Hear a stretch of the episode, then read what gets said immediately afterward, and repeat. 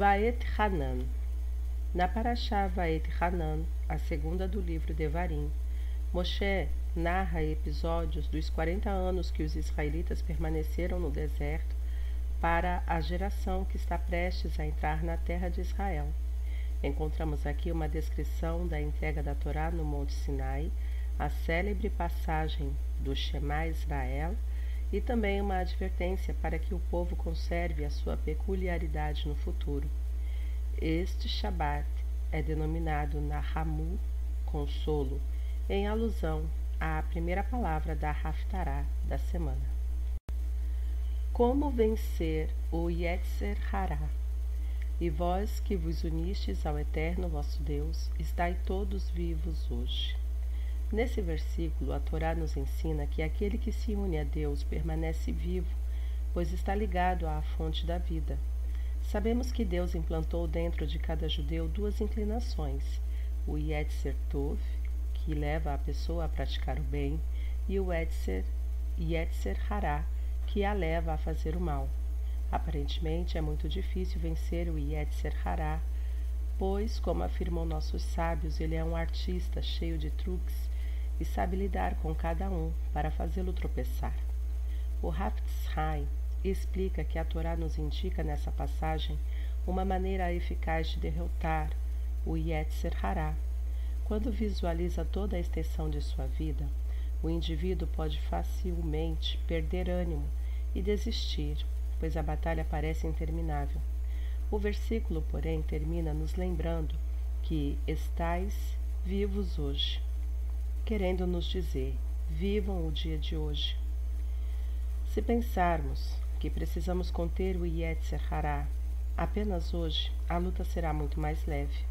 Afinal, quem não consegue dominá-lo somente por um dia? Com certeza, a tarefa é possível. Com essa ideia sempre em mente, nós o combateremos com mais força e disposição. Realmente, quando se deve fazer um esforço prolongado, há uma tendência a desistir. Contudo, numa missão de curta duração, aumentam as chances de vitória. É este o conselho da Torá, observa o Hafetz Haim. Diga a si mesmo, a cada dia, só hoje vencerei o Yetzer Hará, só hoje. No dia seguinte, repita a mesma coisa e continue assim, dia após dia. Você verá que obterá muito sucesso. Porém, poderíamos questionar: vamos imaginar que eu tenha refreado meu Yetzer Hará num determinado dia, mas não no dia seguinte. Que importância tem um único dia de êxito? O Talmud afirma que uma pessoa que tem a oportunidade de pecar e não peca é recompensada como se tivesse feito uma mitzvah. E a mística judaica dá grande valor a cada ato de contenção do mal mesmo que ele não seja eliminado completamente, pois por meio desse ato glorificamos enormemente o nome de Deus em todas as esferas celestiais. Portanto, superar o Yetzer Hará apenas uma vez já é uma grande conquista. Conheça a Deus, e saberás hoje e considerarás no teu coração que o Eterno, ele é o Deus, em cima nos céus e embaixo na terra, não há nenhum outro. Conta-se que quando o Rabi Levi Yitzhak de Berditchev voltou de sua primeira visita ao rabino Shmelk de Nikolsburg, seu sogro lhe perguntou: O que você aprendeu com o rabino Shmelk? O Rabi Levi Yitzhak respondeu: Aprendi que há um Criador do mundo inteiro, que Deus existe.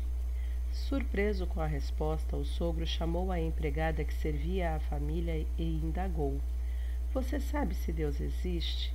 E ela respondeu: Mas é claro que eu sei que Deus existe. Então ele se dirigiu nova, novamente ao genro e colocou a seguinte questão: Qual foi a novidade que você aprendeu lá? Afinal, isso até mesmo a empregada já sabe. O Rabi Levi Yitzhak retorquiu: Ela diz que Deus existe, enquanto eu sei. Nesta paraxá, a Torá nos ordena: saberás hoje e considerarás no teu coração que o Eterno, Ele é o Deus. Precisamos estar cientes da existência de Deus, conhecê-lo, senti-lo, perceber Sua presença em nossa vida e não apenas dizer que Ele existe. Maimônides inicia sua obra magna com as seguintes palavras: o mais básico dos princípios fundamentais e um dos pilares da sabedoria é saber que há um ser primordial que criou tudo o que existe. Não basta acreditar em Deus. Ainda que isso seja extremamente importante, devemos também saber que há um ser primordial.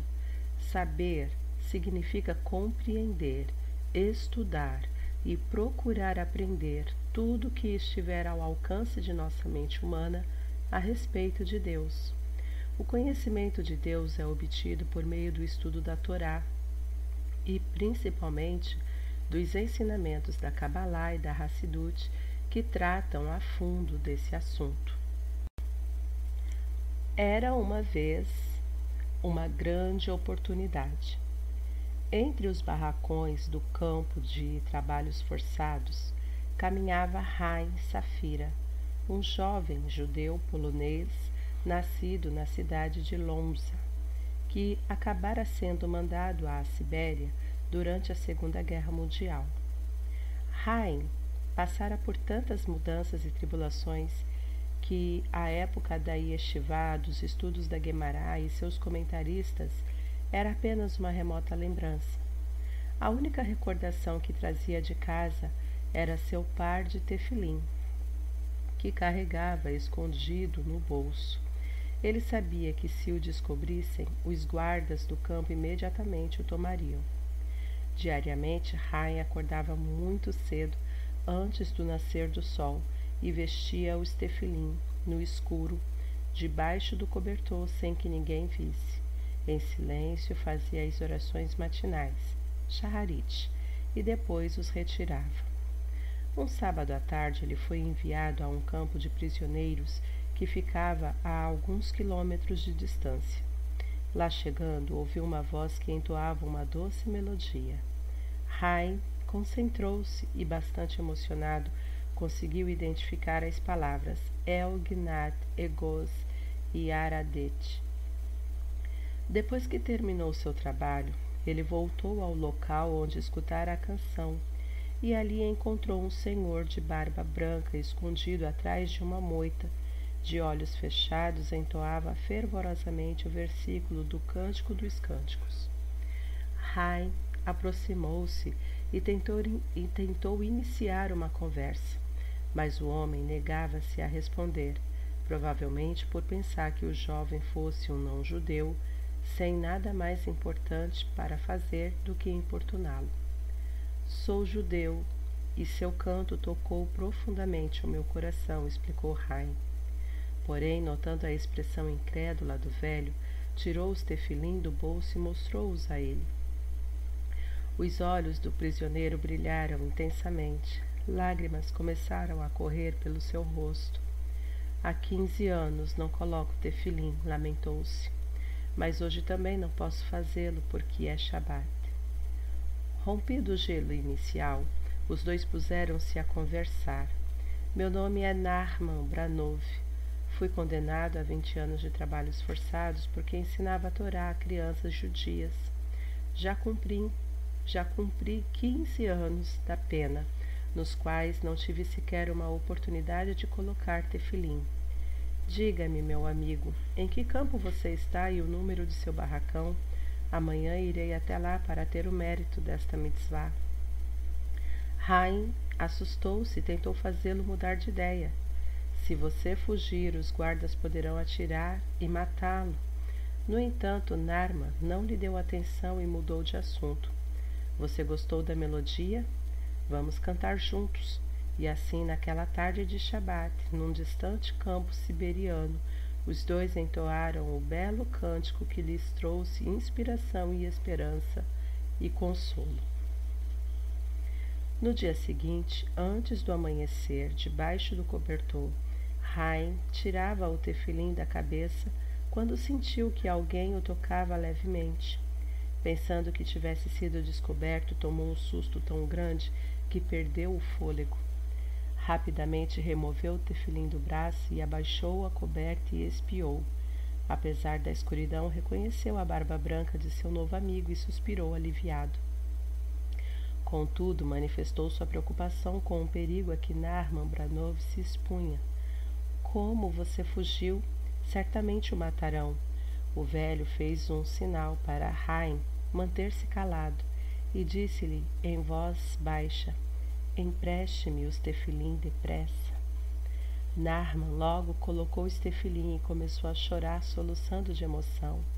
As lágrimas caíam profusamente sobre o cobertor quando terminou de recitar as preces com os olhos vermelhos. Ele contou ao jovem Rai: Guardei minha porção diária de pão e usei-a para subornar o guarda. Ele permitiu que eu saísse e amanhã voltarei no mesmo horário. Novamente, Haim tentou dissuadi-lo, mas Narman estava entusiasmado com a santidade da mitzvah e disse: Fiquei quinze anos sem colocar tefilim. Agora que tenho esta chance, não haverei de aproveitá-la? Mesmo que precise abrir mão da minha porção diária de alimento, não me importo. Não será a primeira vez que passo fome. Já me mantiveram na solitária por uma semana sem comida, porque me recusei a ir cortar lenha na floresta no Shabat. E como você pode ver, graças a Deus estou vivo. Nas três semanas seguintes, Narman foi colocar tefilim todos os dias, mostrando-se imensamente grato a Deus pela oportunidade. Então Haim foi transferido para outro campo e não tornou, não tornou a ver esse judeu de volta.